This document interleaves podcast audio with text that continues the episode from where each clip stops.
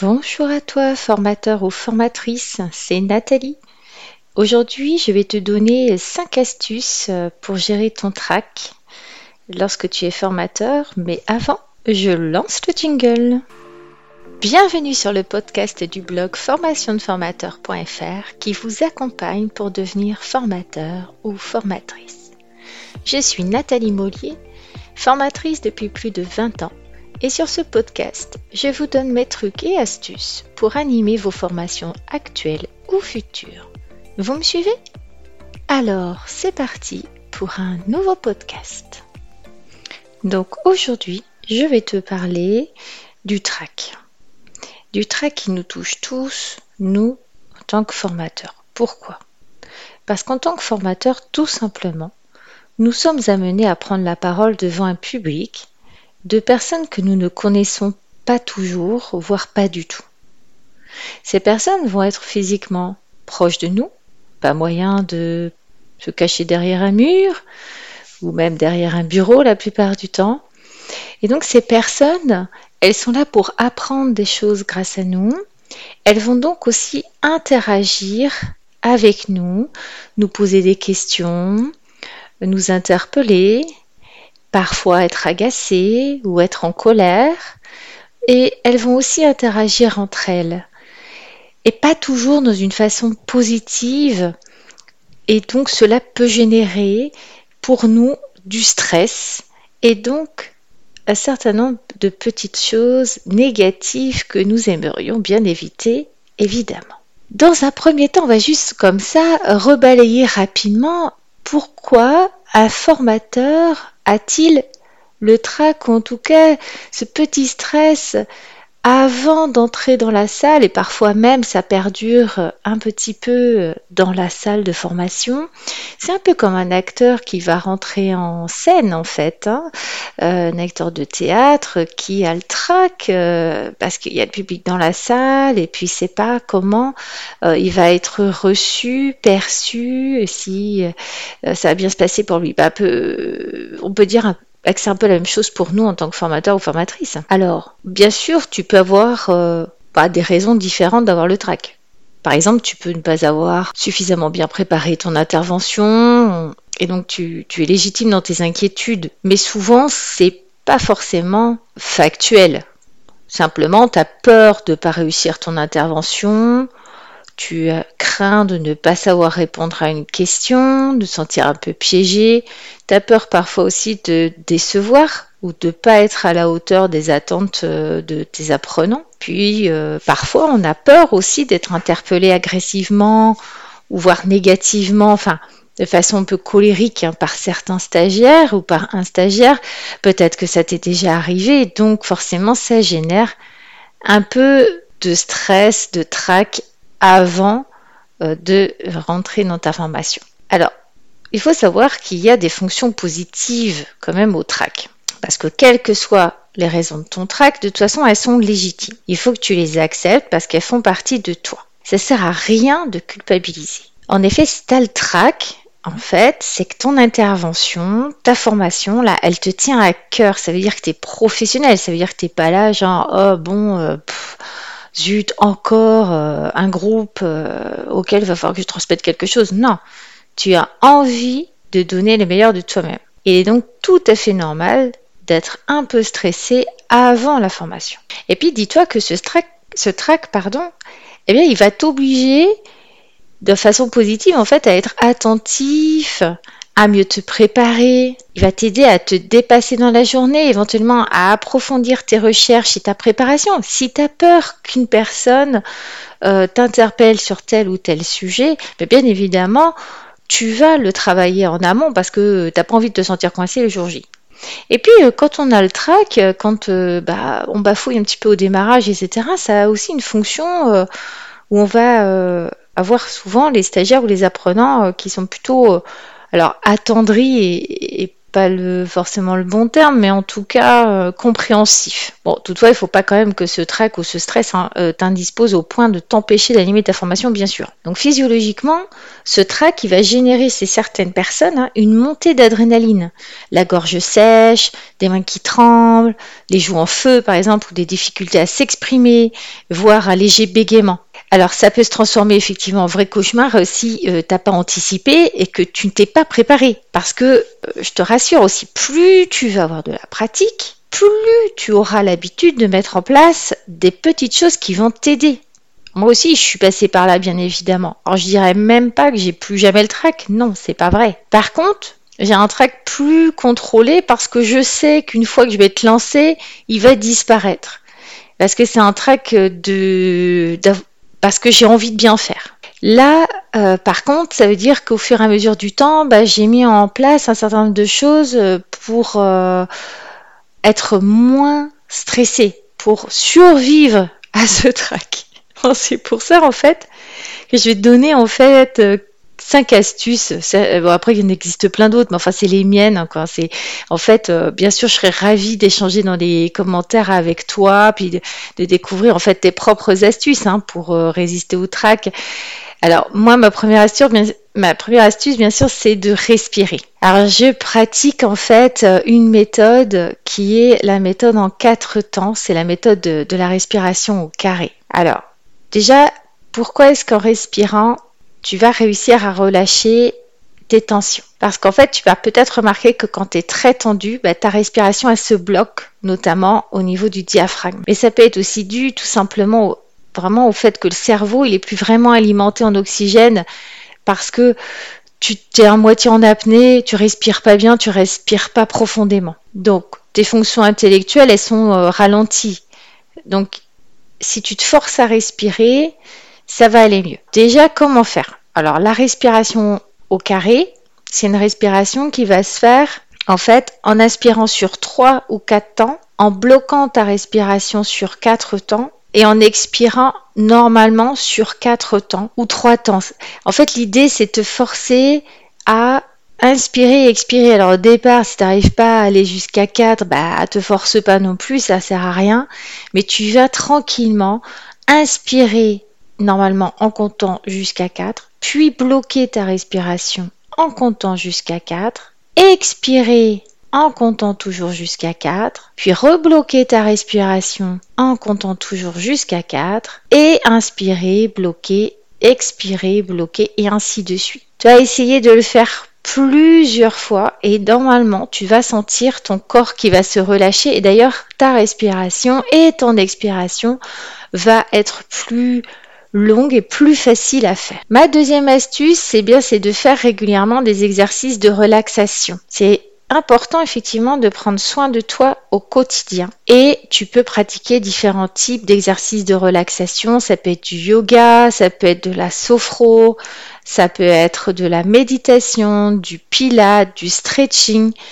en fait, l'idée c'est que tu te relaxes. Certains se relaxent aussi euh, bah, en coloriant des mandalas, l'idée en fait, c'est pour toi de trouver en fait ce qui t'aide à te détendre et si possible sur un temps très court, c'est-à-dire une quinzaine de minutes parce que sinon tu vas toujours reculer ou jamais prendre le temps de le faire. Oui, je t'explique. En fait, tu dois aller euh, animer une formation tel jour. Euh, bah, bien sûr, tu dois partir à telle heure parce que tu de la route. Après, hop, euh, tu animes donc ta journée.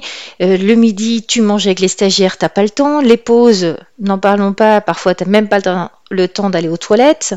Le soir, bah, une fois que la formation est terminée, tu dois ranger tes affaires, monter dans ta voiture, prendre un train ou un avion rentrer chez toi ou courir dans un, à trouver un hôtel, etc. ou trouver un endroit en plus pour manger. Et donc, bah, t'as le, t'as pas le temps. T'as pas le temps pour toi.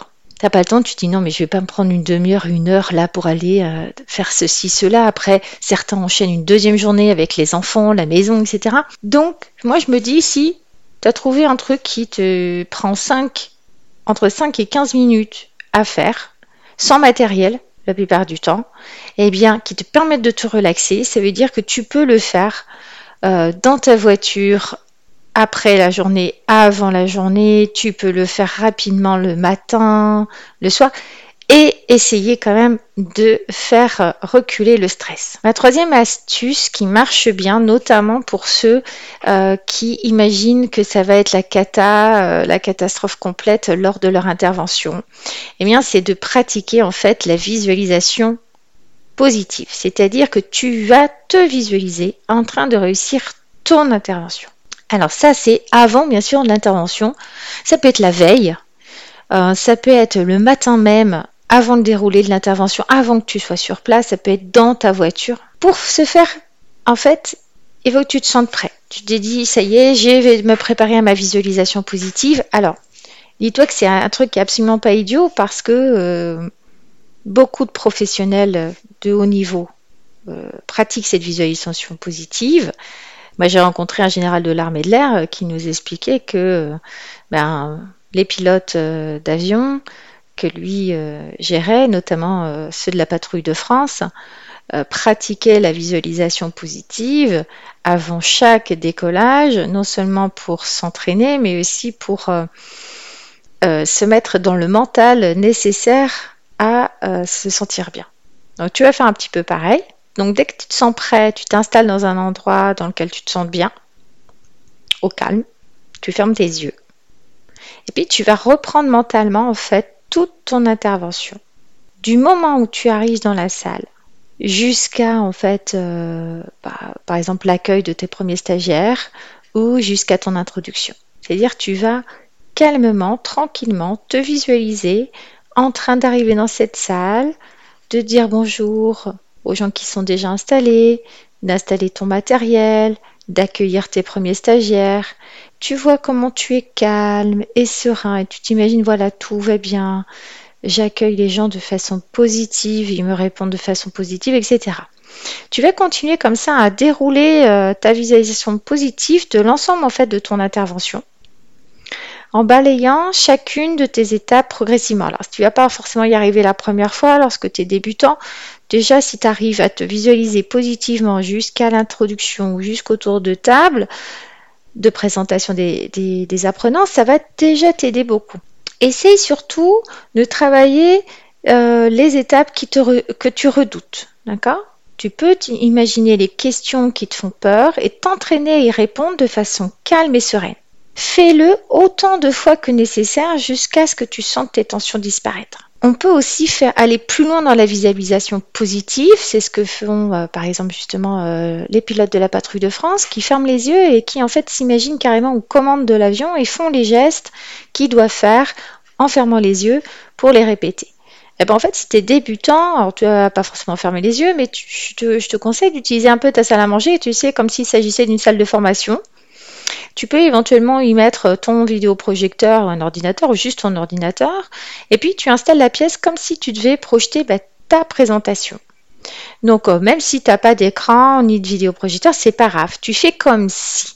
Tu imagines les stagiaires assis sur les chaises devant toi et tu vas pouvoir répéter sereinement les phrases clés de ton intervention, à savoir par exemple ta présentation, l'introduction, le tour de table, le début de chacune des parties de ta formation, ta conclusion, etc. Tu imagines en fait les gens te poser des questions et comment tu vas y répondre. À chaque fois, efforce-toi de le faire de façon calme et posée. Comme en fait notre cerveau ne fait pas du tout la différence entre la réalité et cet entraînement, bah, quand tu vas te retrouver confronté à nouveau à cette situation en réel, il aura l'impression de l'avoir déjà vécu pour de vrai, comme la première fois il l'a vécu sereinement, et eh bien il y a de fortes probabilités pour qu'il t'aide à le vivre sereinement une deuxième fois. Donc, lorsque moi j'anime une formation de formateur, j'essaye vraiment Enfin, j'insiste vraiment là-dessus et j'essaye d'aider au maximum en fait les futurs formateurs à euh, s'entraîner à faire leur accueil, leur présentation, l'introduction, etc. Quand on peut, on se filme, on se re-regarde. Mais ce qui est important, c'est toujours de le faire dans un sens positif, avec une euh, visualisation positive, de se persuader que tout ira bien. Donc ça, c'est très très très important. ma quatrième astuce, bah, c'est de relativiser l'enjeu. Souvent, on a le trac parce que non seulement on veut bien faire, mais en plus, on se met une pression excessive sur l'enjeu de notre intervention. Il est important de relativiser. Tu vas pas mourir, Si tu te plantes, prépare-toi en imaginant tout ce que les stagiaires aimeraient apprendre pendant ta formation. Fais ton tour de table le jour J pour vérifier leurs attentes. Cale ton intervention avec, bien sûr, la satisfaction de ces attentes et tout va bien se passer. Et un autre, euh, une autre petite chose qui va te permettre, qui va peut-être t'aider, c'est quand tu relativises l'enjeu parce qu'en fait, quand on un stagiaire, euh, un apprenant en fait a une question, moi j'ai l'impression que souvent on a l'impression euh, qu'il faut euh, répondre du tac au tac. C'est-à-dire que bon, le stagiaire a une question, oh là là, il faut que je réponde là maintenant, mais j'ai pas d'idée. Mais en fait, on n'est pas un dictionnaire, hein, on n'est pas Google, on n'est pas une encyclopédie, on n'est pas un puits de science sans fond. Si on sait pas, on sait pas. Donc par exemple, quand un stagiaire te pose une question dont tu n'as pas la réponse, eh bien il faut que tu t'entraînes à pouvoir dire je note votre question. J'ai besoin de faire quelques recherches. Je vous apporte la réponse, par exemple, dans euh, euh, l'après-midi ou demain matin, etc. Alors, te bloque pas non plus en donnant le délai. Parfois, tu n'as pas le temps de faire la recherche pendant la journée. Alors, je te conseille de noter en fait la question sur une feuille, de prendre l'email éventuellement de la personne parce que peut-être que tu la verras jamais, et puis tu lui envoies la réponse par mail euh, dans la semaine. Et puis, si euh, c'est parce que tu n'as pas compris la question, tu n'as pas cru comprendre le sens de la question, ben, n'hésite pas à faire reformuler. Alors, pour être capable de faire ça le jour J, eh bien, il n'y a pas de secret. Il faut que tu t'entraînes à le faire avant. Alors, ma cinquième et dernière astuce pour gérer ton trac, parce que je parle, je parle, je parle, je suis très bavarde. Moi, j'ai surtout un gros stress, même maintenant, sur la salle. Comment va être la salle? Dans quel état va être la salle? Alors c'est surtout sur des salles que je connais pas bien sûr. Alors ma cinquième astuce c'est d'arriver suffisamment tôt pour préparer la salle. Parce que lorsque j'ai débuté euh, vraiment euh, il y a quelques années maintenant, j'ai remarqué euh, que parfois quand j'arrivais dans la salle, hein, que certaines personnes étaient déjà installées, assis ou debout en train de discuter, prendre un café, mais ça me troublait pas mal et puis ça me rendait assez nerveuse. Donc je me suis rendu compte qu'en fait j'avais besoin quand même de m'approprier l'espace avant l'arrivée des apprenants. Ça me permet en fait d'installer mon matériel tranquillement, de respirer posément, de me visualiser dans la salle, de reposer les, tables euh, éventuellement si elles sont pas installées comme ça me convient et puis, du coup, je peux ainsi mieux accueillir les stagiaires lorsqu'ils arrivent. Alors, c'est une façon pour moi de m'approprier, euh, en fait, la salle et donc le territoire. Donc, j'ai remarqué avec, avec certains formateurs, ils avaient ce besoin aussi, que c'est important. Alors, peut-être que ça fonctionnera pour toi. Mais en fait, la meilleure, meilleure, meilleure des astuces que je peux te donner, moi, c'est tout simplement de pratiquer, parce qu'à force de pratiquer, de voir que tu y arrives, que tu mènes à bien tes formations, eh bien, ta confiance en toi va augmenter. Et puis, tu seras moins sujet, du coup, à ce trac négatif, et au contraire, ça te challengera, en fait, ça te boostera pour la journée. J'espère t'avoir été utile. Je te dis à très bientôt. Merci de m'avoir écouté. En complément de ce podcast, j'ai écrit un article détaillé sur ce sujet que je vous invite à lire sur mon blog formationdeformateur.fr. Encore merci pour votre attention. Je vous dis à bientôt pour un prochain podcast du blog formationdeformateur.fr. En attendant, n'hésitez pas à vous rendre sur le blog pour consulter les derniers articles et pourquoi pas vous abonner pour ne rien rater. Et si vous avez aimé ce podcast, vous pouvez me laisser un avis et une note. À très vite